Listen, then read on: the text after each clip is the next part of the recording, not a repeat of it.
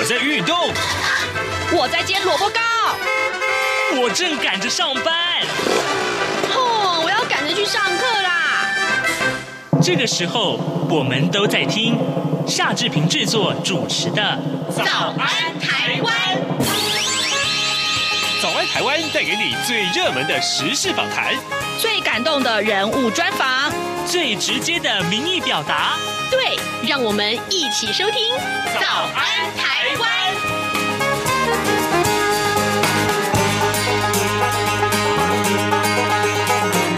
早安，台湾！我是夏志平。今天是二零二零年的十二月十七号，星期四。那么今天呢，我们为您安排刘碧荣时间这个单元。待会儿呢，我们要为您连线东吴大学政治系刘碧荣教授。我们请刘老师为大家解说最重要的国际新闻外电。当然，更重要的是今天的这几则外电，大概都跟美国有关哦。哎，这个我们来看看美国总统大选最新的动态如何，还有这个川普的外交。啊，以及这个有骇客入侵了美国的联邦机构，这些都是值得大家关注的。在跟刘老师连线之前，我们来看一看各平面媒体上面的头版头条讯息。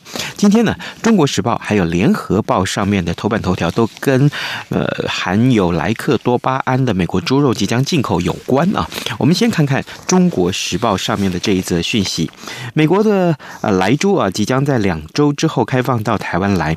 那么台中市的。市长卢秀燕昨天会见了美国在台协会 AIT 台北办事处的处长啊。啊，厉英杰，他他在会面的时候说，台中市啊定有法律啊，那么规定猪肉不可以含莱克多巴胺，民意也支持，每个国家必须要守护国家利益，会遵从人民的声音。一场相见欢呢，陷入了尴尬的气氛。事后呢，AIT 也发表声明表示说，政治人物散播不实资讯啊，引发毫无根据的忧虑啊焦虑，呃，无益于所有人。这是我们看到今天《中国时报》上面的头版头条讯息。卢秀燕表明了拒绝莱克多巴胺，但是遭到美国 AIT 啊呃反击，散播不实的资讯。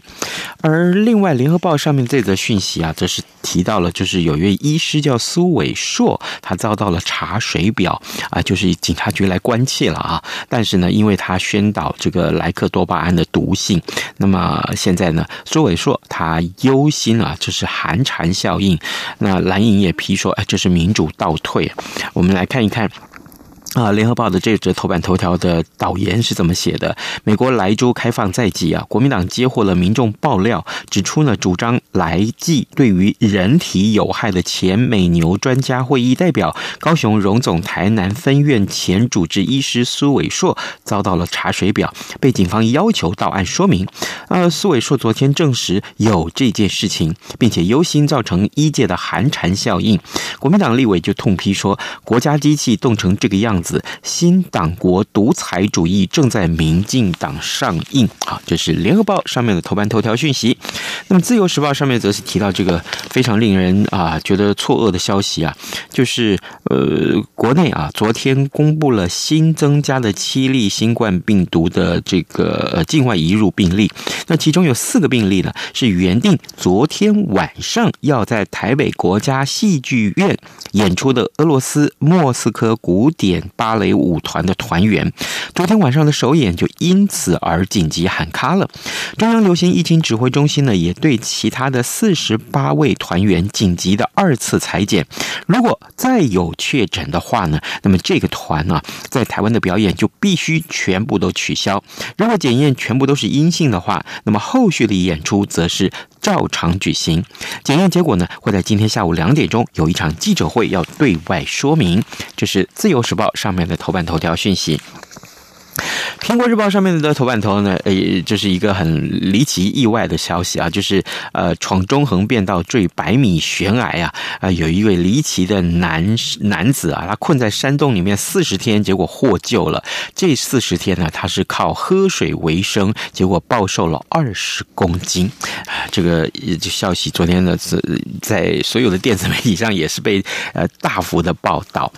好的，现在时间是早晨的七点零五分了，我们。先进一段广告啊！广告过后马上就回到节目的现场来。哎，豆皮，你最近在干嘛？我最近很迷唐凤，他是今年 Open Book 好书奖的代言人哦。他讲过一句话：用一本本喜爱的书籍，确立自己的美丽与独特。哎，如果可以像唐凤一样聪明，这样的话多好。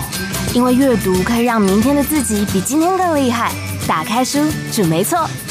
二零二零 Open Book 好书奖，打开来读，有人陪你。以上广告由文化部提供。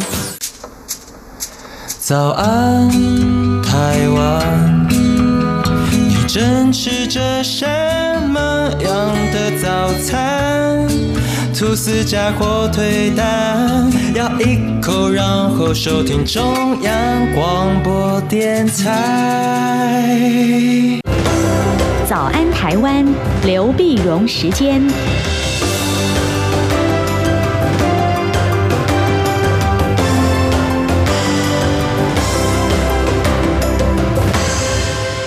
这里是中央广播电台台湾之音，您所收听的节目是《早安台湾》，我是夏志平。此刻我们要为您连线东吴大学政治系刘碧荣教授，我们请刘老师为我们解说最重要的新闻外电。老师您早，好，各位听众朋友大家早，谢谢老师再度与我们的连线。老师，首先我们来看一看，呃，美国总统大选，其实真的是从这个呃上个月投票完到现在开票的过程，其实就是非常非常动人心弦，这个。一直非非常的曲折啊，结果呢，呃，现在整个程序算不算正式走完？那拜登真的当选了吗？最新的结果是什么呢？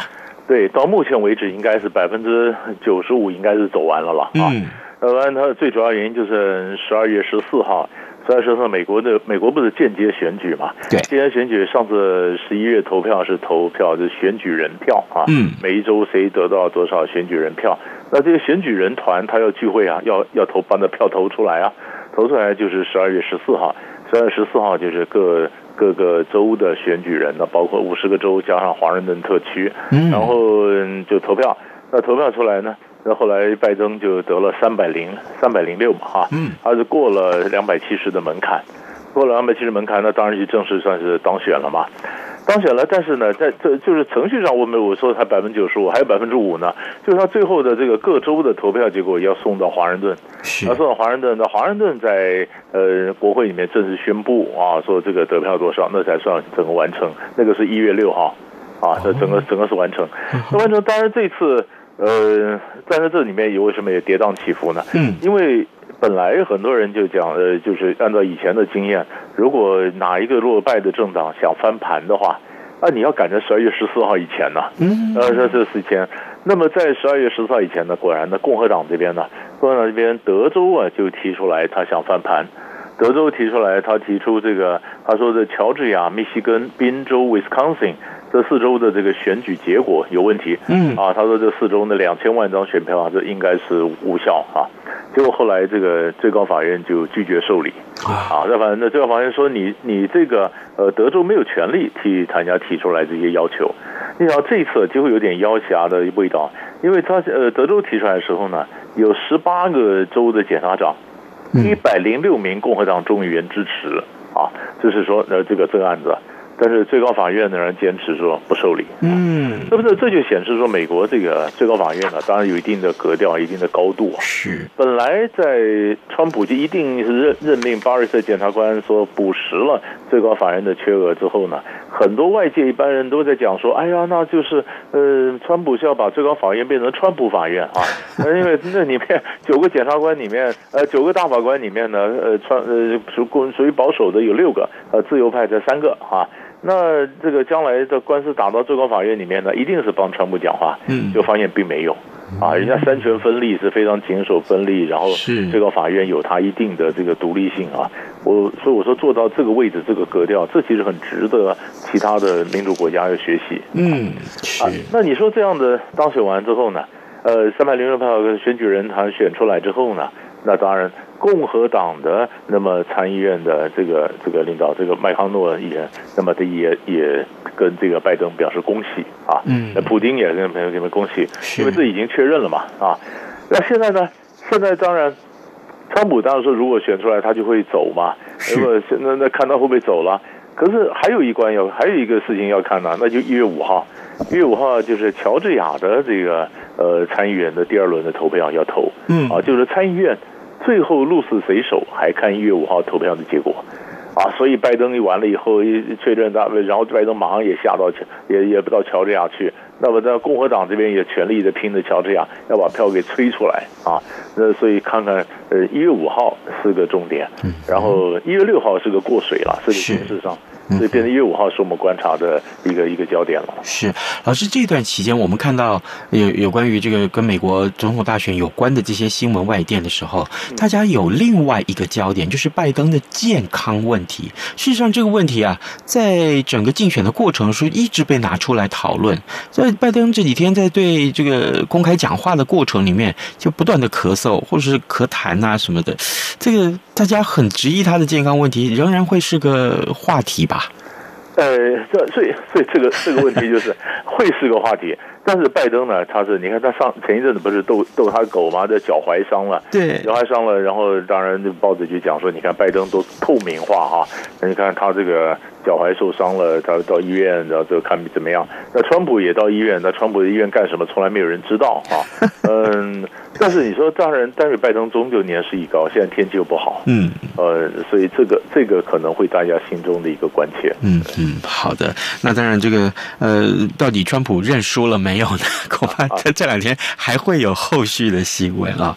各位听众，今天早上之平为您连线访问德吴大学政治系刘碧荣教授，我们请刘老师为大家来解说啊，有关于啊、这几天我们看到美国总统大选最新的动态是什么？当然，所有的这些程序都大致上要走完了。那么明年一月份的时候，呃，拜登应该就可以呃这个如愿的上任了啊。这个后续的情况我们再值得来观察。另外，我们看到的是。那其实啊，我们讲的川普政府的外交啊，呃，在过去，尤其是过去，我们过去他上任这四年，尤其是过去这这两年一两年的历程里面，有有非常大的一些对全世界的秩序重建的一些进展。最近呢，呃，摩洛哥跟以色列要建交，这件事情有什么重大的影响性呢？嗯，那么我们晓得，川普他推动这个中东啊。呃，中东这个和平呢，他帮以色列弄了好多个新的邦交国啊。那么以前看到是呃，你说阿联酋啊、巴林啊、苏丹呐、啊，嗯，那上个礼拜又多了一个，就北非的摩洛哥。是，那边北非摩洛哥呢？那当然，那这个这个问题，呃，为什么值得关心呢？嗯，因为你看，你如果你如果你要北非这个呃，要要摩洛哥承认以色列，那你就必须要做出一些让步，拿东西跟他换呢、啊。嗯，啊，那拿什么跟他换呢？所以说，就是美国呢，就是承认摩洛哥呢对西撒哈拉的主权啊。过去美国在这个问题上是表示中立的，因为那地方有点主权争议啊。西撒哈拉这块地方呢，本来是西班牙的殖民地，就一九七五年的时候呢，被摩洛哥那么取得，他把它兼并了，这边他只拿了三分之二。但是那个西撒哈拉的地方呢，有一些还有它的一个呃当地的一个独立的独立的一股势力。这个一个政，那他们说他们要要独立嘛，那甚至有他们的流亡政府啊，那么有个对抗的摩洛哥，那流亡政府的后面谁支持呢？他们阿尔及利亚，啊，那那当然这个冲突当然当然也打过战争，后来在后来在一九九一年的时候曾经停火，那停火呢，它就像个死火山一样，就是问题没有解决，但也没有闹出很大的一个冲突，嗯，但是就是问题就摆在那儿。反正呢，结果今天呢，川普的政府就说：“哎，那我承认你，你这个呃，摩洛哥对西撒哈拉有完全的这个主权。那等于原来这个冲突，联合国本来也是派了，也就是几百个维和部队在那看着，因为没什么大的冲突。嗯，啊，你现在忽然就把问题给掀开了，呃，说，哎，就是不是你你们独立也不必独立了，这是这是这摩洛哥的。”那这些那些人说，那我们那是一下子怎么搞的？忽然一夜之间变天了，被出卖掉了啊！这这些这些流亡政府的或者要搞独立的这些游击部队呢，就说不行，那我现在开始重启战争啊！重启战争。那重启战争呢？好，那就看了。现现在当然还没有看到很激烈的反应了。是。那首先第一个，我们就看说，那旁边的阿尔及利亚是怎么看法呢？阿尔及利亚是很大的国家呀。那么在这里面，他是怎么支持？他跟摩洛哥中间也有点紧张。那摩洛哥跟阿尔及利亚其实跟美国都还不错。哎，那这个东西阿尔及利亚怎么弄？第二个，如果真的战争爆战争出来，那又产生很多动乱。那动乱，于是你你想想看，这个这个就如果脑筋要有个地图的话呢，这些都是属于地中海南岸的。嗯啊，那你说从地中地中海的北岸呢，就是南欧嘛，那是基督教国家嘛。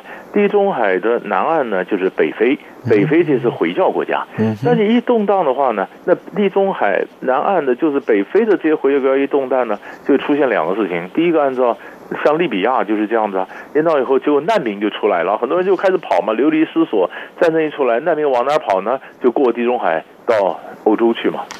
啊，所以所以过去很多，你先想欧洲的难民危机，那难民危机哪里来的难民呢？两个地方，一个是叙利亚，嗯，叙利亚一打仗呢，然后从土耳其从巴尔干半岛那边过来；第二个就是北非，北非这边，然后从利比亚这边坐船，利比亚这边过去到意大利最近了。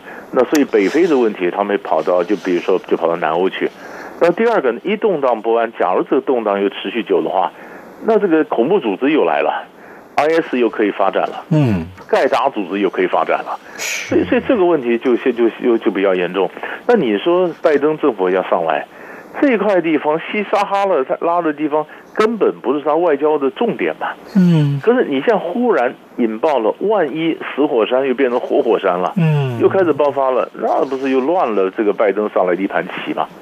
啊，所以所以所以这个这个就就他就就等着看了，看后面会有什么样的一个反应。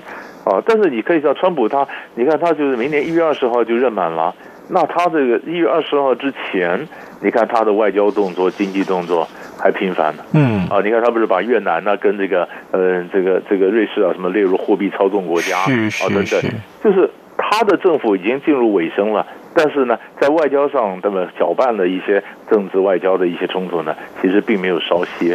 啊，可是。川普这样做的理由是什么？他他已经都要卸任了，他还去捅这个马蜂窝干什么呢？哎，对、啊，这就这就是想说，你说我我我我这这也是我们外界我们一般一般不太懂的一个问题，嗯、因为你如果说是呃像巴呃巴林啊阿联酋啊，这跟以色列建交，这还可以看得出来，因为你要给伊朗压力啊。嗯。那以前的苏丹我们就不太看得懂了，然后现在摩洛哥也不太看得懂了。啊，就是说他只是他的这个外交这一段，那还有地缘政治上，我们就看不出来有什么特别的目的。你要让以色列的这势力进到进到北非来，啊，那以色列等于就以色列来讲，就很多人也在讲了，呃，于是有人有人就开始审视过去以色列跟北非这国家关系，比如说埃及，埃及是最早承认以色列的，是，但是官方上层热，下面冷啊。就是你这关系的名名义上是建交，但是这关系进不了到草根呢，进不了下去。所以真的要将来要建要发生多热络的关系，可能还需要好长的好长一段时间。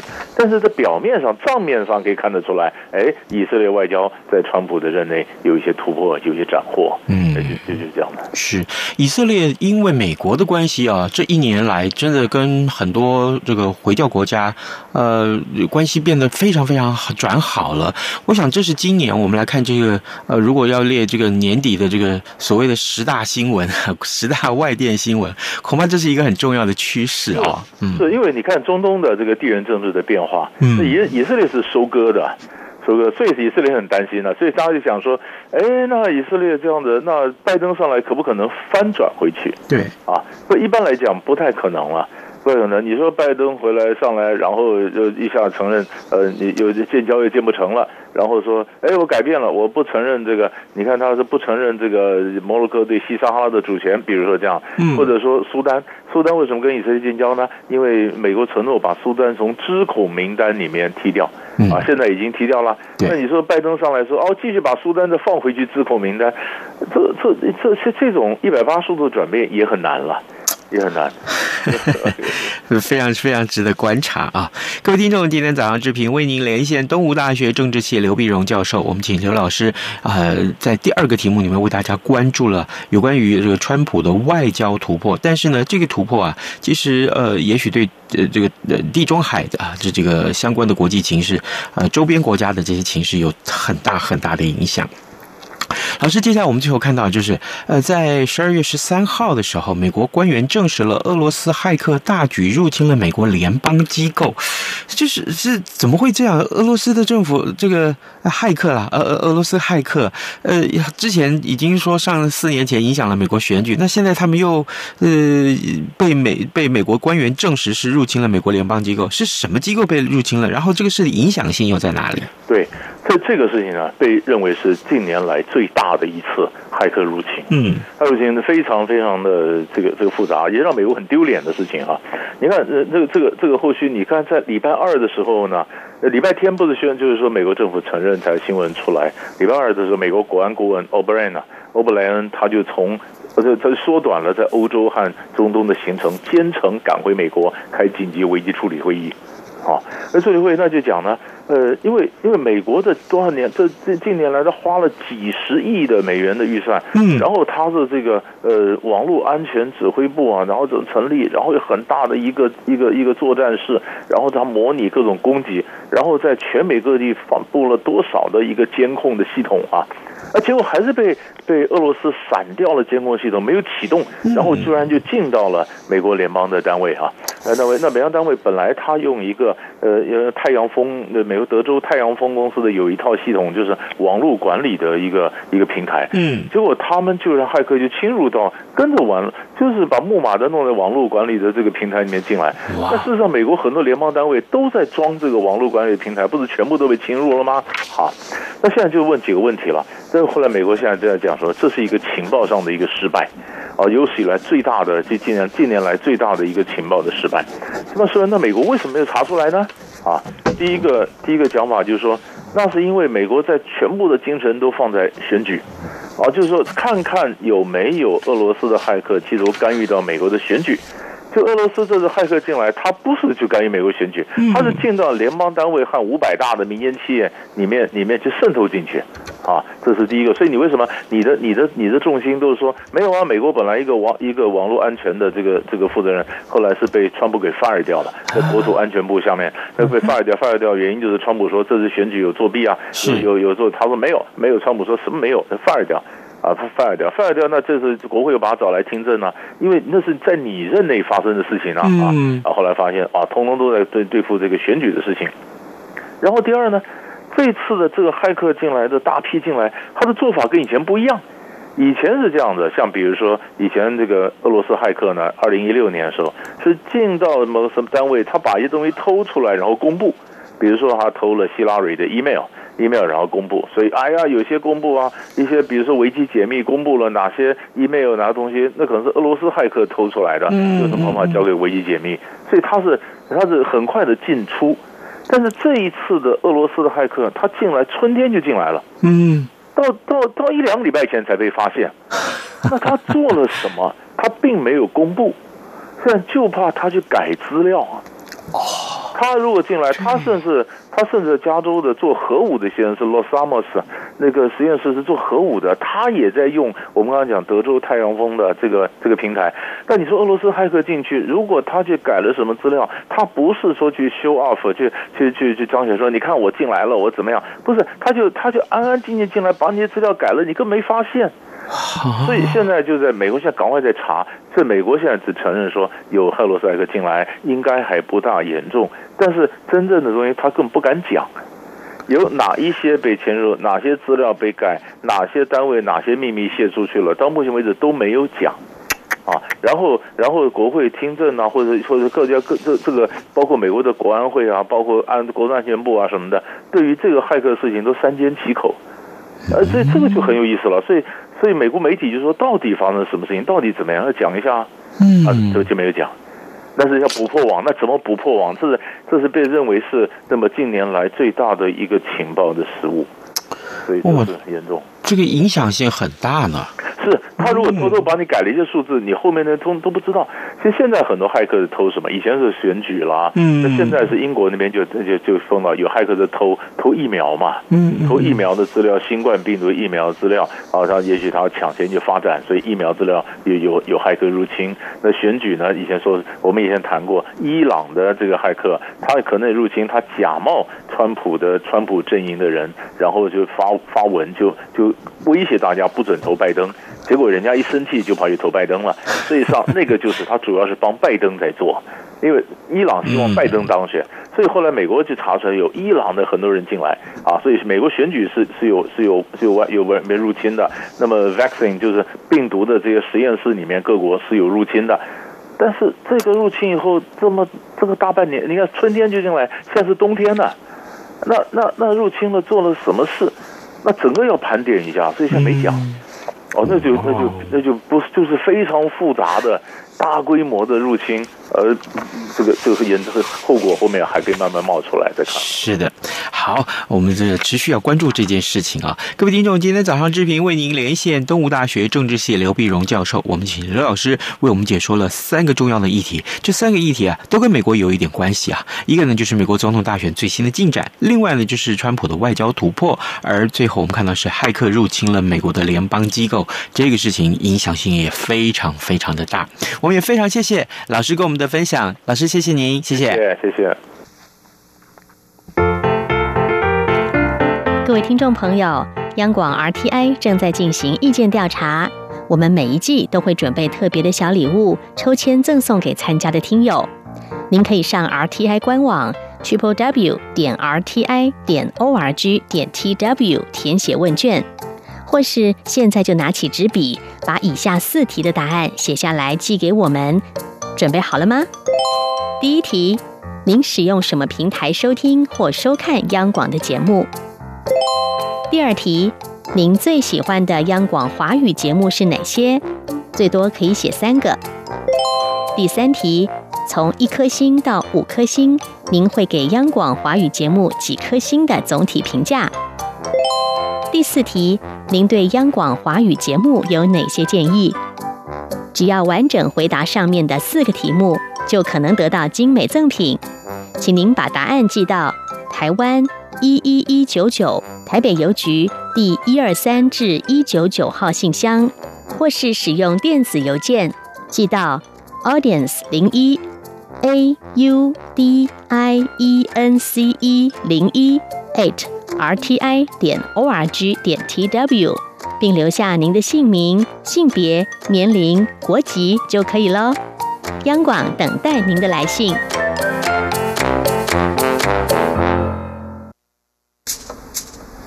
早安，台湾，你正吃着什么样的早餐？吐司加火腿蛋，咬一口，然后收听中央广播电台。早安，暴马仔。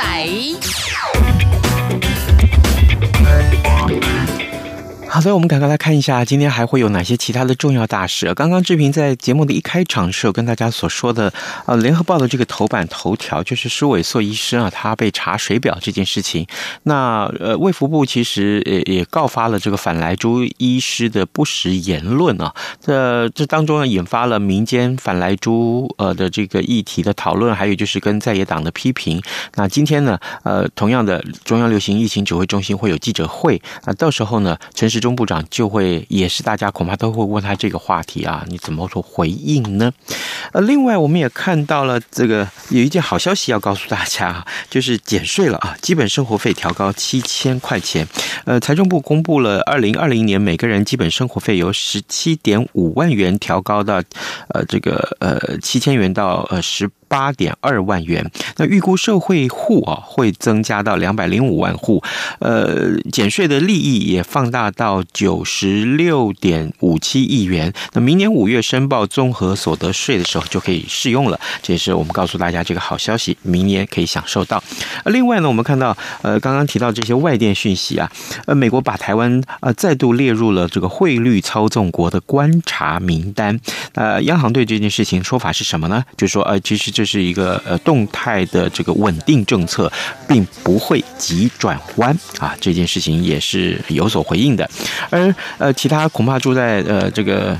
呃，北部的听众朋友们可能非常非常关注这个事情啊。台北市啊，今年四月开始严查外县市的水肥啊，呃，形同是拒收了。那八月份更限缩了迪化呃污水处理厂的这个投放时间，引爆了北台湾的水肥大战啊。这个消息可能大家听了会头皮发麻，对不对？我们可能持续为您关注这件事情，毕竟这关系到大家生活的便利啊。呃 呃，是一早说这个事会不会怪怪的？也谢谢大家今天的收听了，我们节目明天再见啊！反正过了十二点，好多一样被丢弃。